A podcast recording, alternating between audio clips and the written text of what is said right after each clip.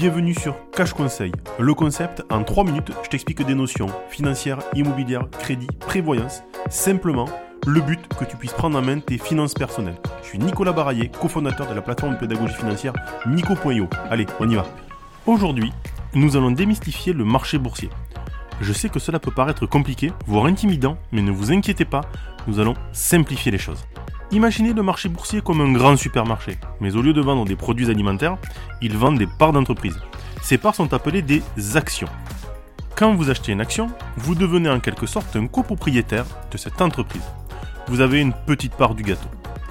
Prenons l'exemple d'Apple. Quand vous achetez une action d'Apple, vous possédez une partie infime de l'entreprise. Si Apple fait bien, votre part de l'entreprise augmente en valeur. Vous pouvez alors vendre cette part à un prix plus élevé et réaliser un bénéfice. Mais si Apple ne fait pas bien, votre part de l'entreprise perd de la valeur. C'est un jeu à somme nulle. Maintenant, il ne faut pas se voiler la face. Le cours d'une action ne tient pas seulement à la santé financière et aux résultats de l'entreprise. Il peut y avoir des effets d'annonce, des rachats, du LBO, et c'est là que le jeu des marchés financiers peut rentrer en jeu. Mais comment peut-on commencer à investir en bourse? C'est là que les courtiers en ligne entrent en jeu. Ces plateformes vous permettent d'acheter et de vendre des actions à partir de votre ordinateur ou même de votre smartphone. C'est comme un Amazon pour les actions. Regardons un autre exemple, Tesla. Supposons que vous pensiez que Tesla va bien faire dans le futur. Vous pouvez aller sur la plateforme de courtage en ligne, rechercher Tesla et acheter une action. Si vous aviez acheté une action de Tesla pour 100 euros en 2010, elle vaudrait plus de 6000 euros aujourd'hui. C'est sûr qu'en disant ça aujourd'hui, c'est beaucoup plus simple pour moi que de vous dire il y a 13 ans d'investir chez Tesla alors que la marque était très peu connue. Investir en bourse n'est pas sans risque.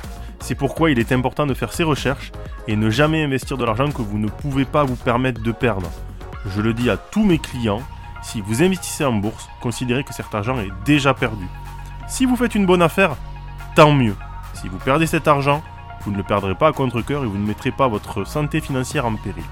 Cependant, si vous êtes prudent et réfléchi, investir en bourse peut être un excellent moyen de faire fructifier votre argent.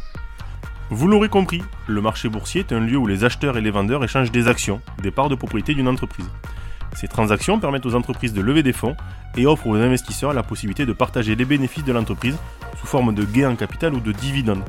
Il n'y a pas que des aspects positifs. Si vous achetez une action 100 et qu'elle devient une valeur de 50, vous avez perdu 50% de sa valeur c'est pour cela qu'il faut être très prudent avec votre argent. Voilà, c'est tout pour aujourd'hui. Je vous dis à demain.